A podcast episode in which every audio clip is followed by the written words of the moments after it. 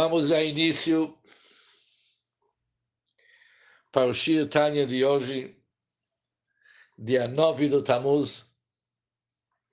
Vamos iniciar agora o segundo Pereg de Gerta Tshuva, Pereg Beit, na página 182. E vamos estudar todo o segundo Pereg, é o Shir Tanya de hoje. No primeiro capítulo estudamos que chuva é a volta da pessoa para Deus. Usando as palavras do Alterebe, Azivat Ached Bilvad, abandonar o pecado e só. Isso é chuva. E depois ele fala o que, que é chuva. Isto é o significado fundamental do termo chuva, arrependimento, retornar a Hashem. Que costuma retornar? De todo o coração e alma e servi-lo e observar todos os seus preceitos. Isso é chuva. Voltar a cumprir tudo como que precisa. E nunca mais pecar. Isso é chuva. O Altrebe exclui que taniot jejuns não fazem parte para o chuva e também eles não são importantes para acaparar para a expiação da pessoa. O Alterebe terminou que há alguns sfarim que falam sobre jejuns, mas aquilo, aqueles jejuns, não é tipo chuva, mas é mais ligado com tefilá. Várias maneiras que uma pessoa reza, e a reza dela acompanhado com chuva, com tanidis, como, como jejum, é um jejum tipo reza. Mas para chuva, não precisa jejuar. Diz o Alter agora começa o segundo capítulo, entretanto, tudo isso se refere à expiação e ao perdão dos pecados, quando se fala sobre expiação. E para ser perdoado pelos pecados, aqui falamos que Tanit jejuar não é importante. O que que significa isso? Que uma pessoa pode obter expiação e perdão dos pecados total sem jejuar. O que que significa? Que o pecador é perdoado completamente, apesar que ele violou a ordem do rei. Mas assim que ele faz o arrependimento dele e ele decide que nunca mais, e daqui em diante isso nunca mais vai acontecer, ele está totalmente perdoado, de tal forma que nenhuma incriminação ou sombra da acusação será levantada contra ele no dia do julgamento. Quando vai ser julgado? Jamais que esse assunto vai ser mencionado para puni-lo pelo seu pecado, Deus nos livre. Não vai ser punido mais, porque o assunto está resolvido. Ele fica inteiramente dispensado no mundo vindouro, em mérito da chuva que ele fez. Qual chuva que ele fez? Azivat Achet, ele abandonou o pecado, ele voltou para Hashem, voltou para o caminho certo. Ou seja, sem jejum, o assunto está totalmente resolvido. Mas tem uma outra dificuldade que não foi resolvida. Mas para que volte a ser aceito, Leração Lifnei Hashem Umerutze, para ser aceito e querido perante Hashem, como era antes do pecado. E para que Hashem, seu Criador, possa se deleitar do seu serviço, aqui chama outra história. Uma coisa é não ser cobrado, outra é ele ser querido e aceito de Hashem, como que ele era antes de ter o pecado. Isso com chuva sozinho não se resolve. Ele pode se arrepender. Ele pode realmente decidir que nunca mais voltará a pecar. E vai voltar para o caminho da Hashem. Mas não está aceita e querida diante da Hashem como que ele era antes de fazer o pecado, de cometer o pecado. Nos tempos passados, diz Alter, uma pessoa tinha que trazer um korban olá, uma oferenda que se chama olá. esta oferenda era trazida mesmo pela negligência de um simples preceito positivo, que não é passivo de careta ou execução. Ou seja, um simples preceito, simples no sentido que o, que o castigo não é careta ou execução. Mas mesmo assim a pessoa ia trazer uma korban olá. Qual que era o objetivo de trazer uma oferenda olá? Por que, que tem que trazer essa oferenda? Está escrito no Guimora, está escrito de Kohanim, sobre o versículo, isto será aceito para ele. Diz o Guimora que a oferenda de olá espia pela negligência dos preceitos positivos. E o que, que ela faz? Que tipo de expiação ela faz? Ela é um presente que se oferece após efetuar a penitência o castigo ter sido perdoado. E o castigo ter sido perdoado, ele foi perdoado. Ou seja, foi feito a penitência. O castigo foi perdoado mas mesmo assim está faltando alguma coisa. O que está faltando? Está faltando ele ser querido e aceito como antes. Ou seja, o pecado deixou uma sombra sobre uma pessoa. E essa sombra, essa sombra negativa, chuvar sozinho não resolve. Tem que trazer um presente na época de Bet HaMikdash. O que, que é esse presente? Era um Korban Olá. O Korban Olá ia trazer sobre a mitzvah Taseh, a mitzvah positivo, que não é das severos, que não é passivo de careta execução, mas mesmo assim, o presente era necessário.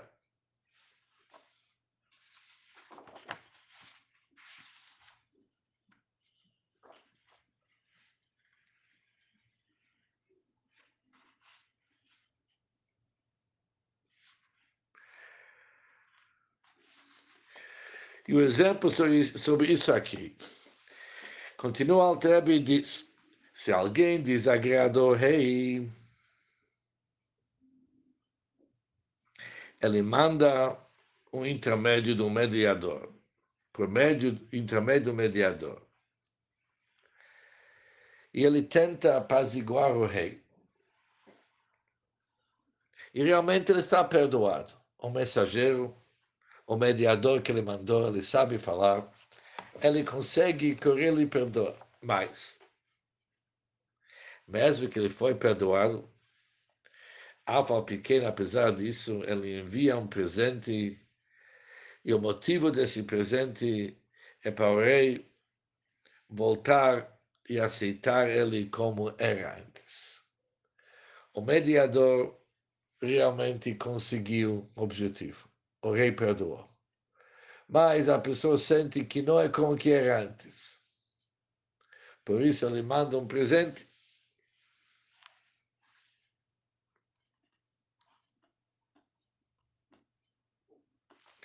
Por isso o termo espiar. Normalmente espiar significa perdoar. Aqui quando se fala que ele manda um presente ou corban lá não significa aquela expiação que resolve o pecado. Isso já foi resolvido através da chuva ou através do mediador. O que tipo de expiação que se fala aqui? Quando está escrito que ele será, isto será aceito para ele para espiar por ele. Não se refere à expiação da alma, porque isso foi feito através do chuva, mas sim através do arrependimento dele ou através do presente, do mediador, através do mediador, desculpa, mas sim a sua restauração perante Deus. Tanto o mediador ou chuva, eles resolvem, porém, perdoar. Para ser aceito como antes, precisam um presente. E após o presente, Hashem, o nosso Criador, poderá se deleitar dela, conforme está escrito no Talmud será perfeito para que seja desejado, significa para ele poder ser aceito e querido como antes do pecado. Isso é na época do Bet HaMikdash. Por isso, diz o Alter, temos mais uma fase aqui. Tudo bem que nós estudamos no capítulo 1, que uma pessoa deve fazer chuva abandonar seus pecados e assumir um novo caminho e voltar para Hashem com todo o seu coração. E com isso está tudo resolvido. E nenhuma incriminação ou sombra da acusação será levantada contra ele no dia do julgamento, está resolvido, ele foi perdoado. Mas ser perdoado ainda não significa aceito e querido como antes do pecado. E agora precisa a fase número dois. E essa fase número dois, na época do Bet HaMikdash, a pessoa tem que trazer uma Korban Olá, que esse Korban Olá é tipo presente, que após o mediador conseguir que o rei perdoa, ainda precisa um presente para ser aceito como antes do pecado. Perante Hashem, precisava trazer um corban lá, uma oferenda chamada lá. Mas atualmente, como nós não temos oferendas para suscitar o agrado da Hashem, nós não podemos trazer um corban, porque Bet Amigdash foi destruído, infelizmente, e nós não temos possibilidade de trazer corban ou trazer oferendas. Por isso, nós não podemos suscitar o agrado de Deus e tornar a gente querido e aceitos como antes do pecado. O jejum substituiu a oferenda. Aqui sim. Aqui entra o conceito de jejuar, que substitui a oferenda, conforme está escrito no Talmud possa a diminuição da minha gordura e do meu sangue, miut chalbive da mim, a diminuição da minha gordura e do meu sangue ser considerado como se tivesse ofertado perante ti. Ou seja, em vez de trazer o animal como oferenda, a pessoa jejua. E o jejum dele funciona que nem o corban. Ele traz o corban o próprio gordura e sangue dele. Qual que é o objetivo disso? Não para ele ser perdoado, já foi perdoado como chuva. Objetivo disso é ser querido e aceita como antes do pecado.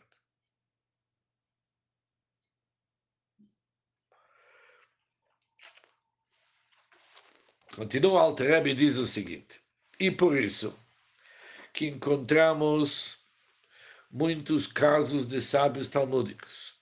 Kama Taninarim Vamoraim, muitos casos de sábios talmúdicos que, devido alguma falha trivial, é um assunto da vacal, é trivial, mas eles se submeteram a números jejuns, números de jejuns, não apenas um. Os sábios de Talmud jejuaram muito o Altreno vai trazer alguns exemplos. Por exemplo, o primeiro exemplo é o seguinte: Rebeleza Benazari. Ele sustentava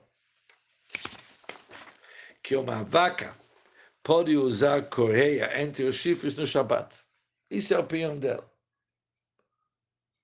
Ela pode ser como correia entre os chifres no Shabat, enquanto seus colegas proibiam. Aparentemente o assunto não é tão sério. Os colegas de Rebolosa Benazai acharam que não pode, e ele sustentava a opinião que não é o fim do mundo que pode sair.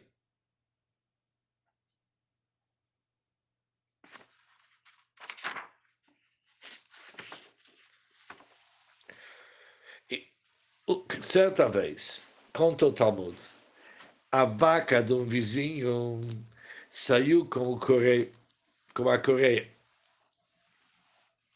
Rebalosa Ben Azai viu e não a impediu. Por que, que não a impediu? Porque já que a opinião dela é que pode, apesar que os amigos eram contra. Ele falou, deixa. Afinal das contas, está fazendo o que, que eu ia falar que pode. Quem de nós não ia errar num assunto disso? Mas, diz o Talmud, Para não acatar a palavra de seus colegas, ele jejuou tanto que seus dentes ficaram negros. Ele jejuou tanto que seus dentes ficaram pretos. Por quê? Porque ele não acatou a palavra de seus colegas. Será que é um assunto tão severo? Não, mas aqui o Altrebe está querendo provar que mesmo quando se trata sobre um pecado que aparentemente não é severo, mas para ser querido como antes, aqui Jesus tem que trazer korbanot aqui, oferendas.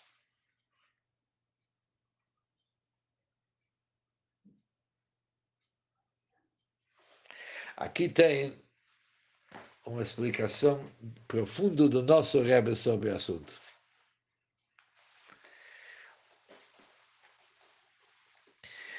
O Alter fala que o motivo que ele jejuou, que ele jejuou tanto, tantos jejuns por não acatar a palavra de seus colegas. Poderia dar outro motivo, porque ele tem, tinha a obrigação de advertir ela. Se está vendo alguém fazer uma coisa errada, você tem que dar uma advertência. Por que usar essa expressão de não acatar as palavras de seus amigos?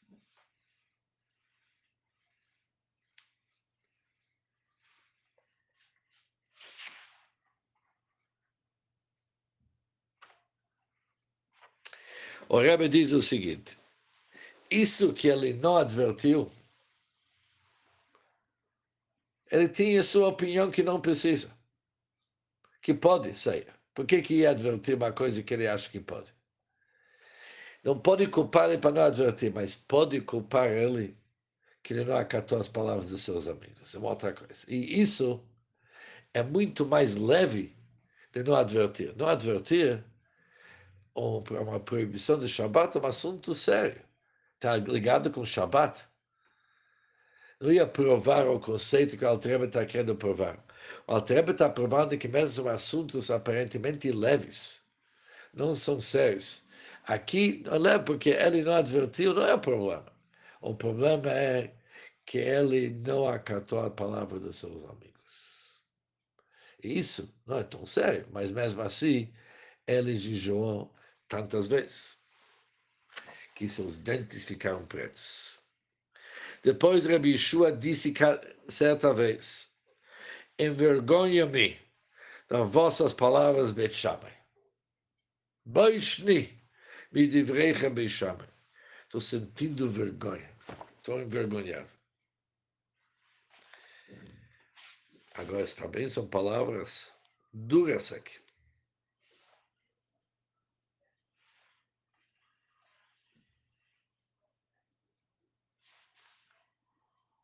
Rebune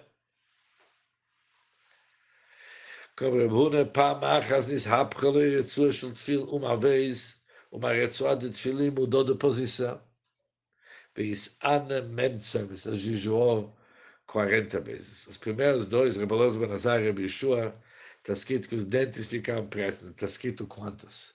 Aqui já temos um número.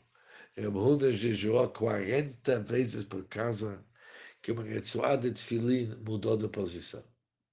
Por isso, em todos esses três casos, nós não podemos dizer que o motivo que eles jejuaram é porque isso faz parte da expiação deles. Porque expiação com sofrimento é só nos pecados passivos de careta e execução. Mas não no caso desses. E qual que é o motivo que eles jejuaram? Aqui o motivo é o seguinte: eles sentiram que eles erraram apesar da chuva que eles fizeram, e foi uma chuva boa.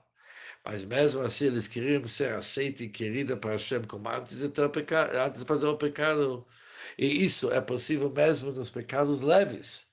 Queriam ser aceitos como antes, por isso a quantidade de jejuns.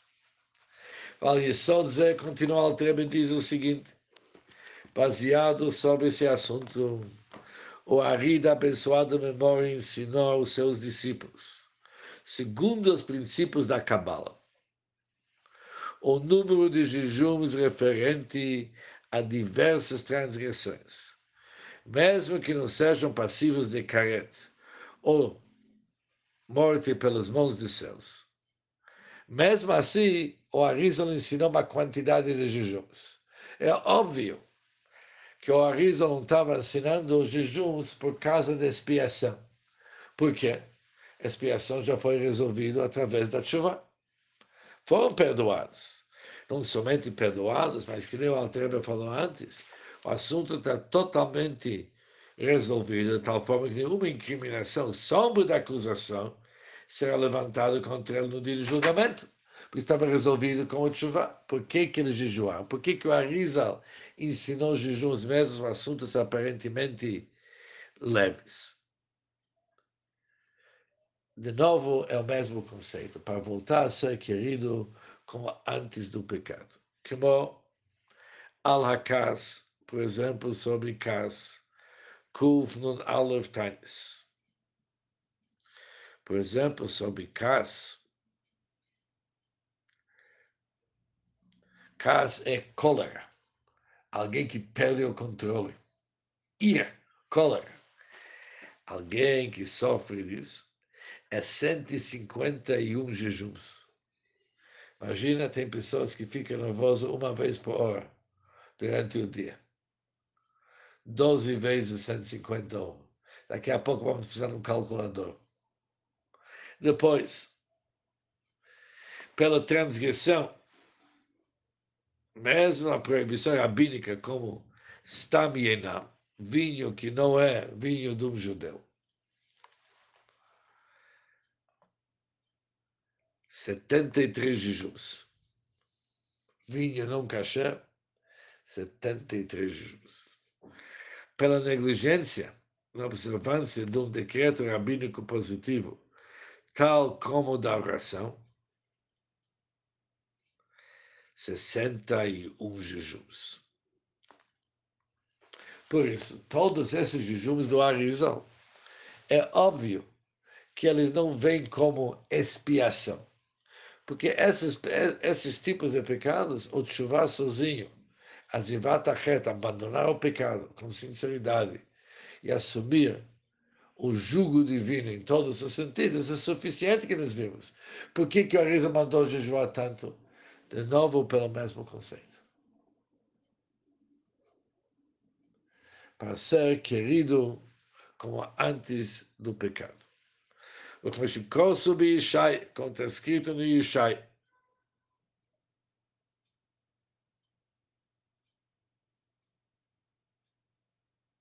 Não, pulei aqui Maria.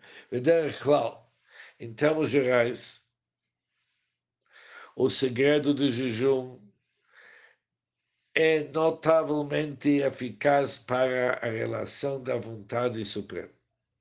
Semelhante oferenda sobre a qual está escrito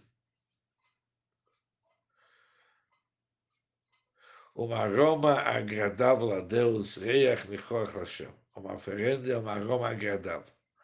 Em Isaías encontramos os versículos.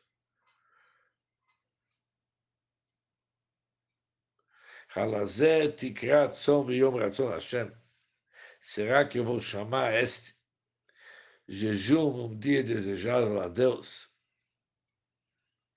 Obviamente, aquilo não foi desejável, mas há um jejum que é aceitável e quando ele é aceitável é um dia desejável. Ou seja,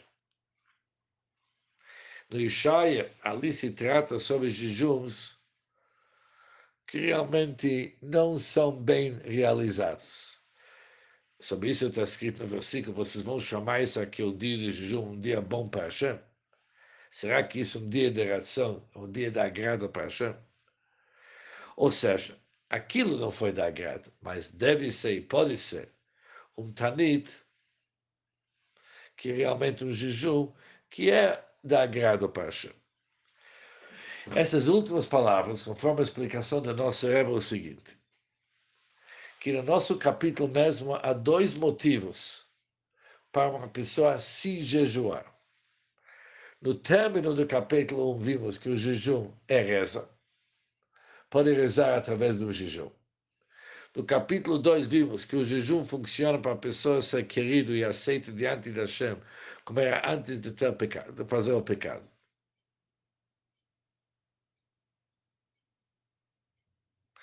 E no fim, quando ele termina o capítulo, ele fala que o jejum tem uma outra qualidade. Ela pode despertar a vontade suprema da Hashem que transcende totalmente o conceito do pecar e de ser perdoado. Ou seja, ela traz da Hashem uma revelação tão grande que resolve tudo mesmo. Causa uma atração da Hashem, ele cria uma atração da Hashem.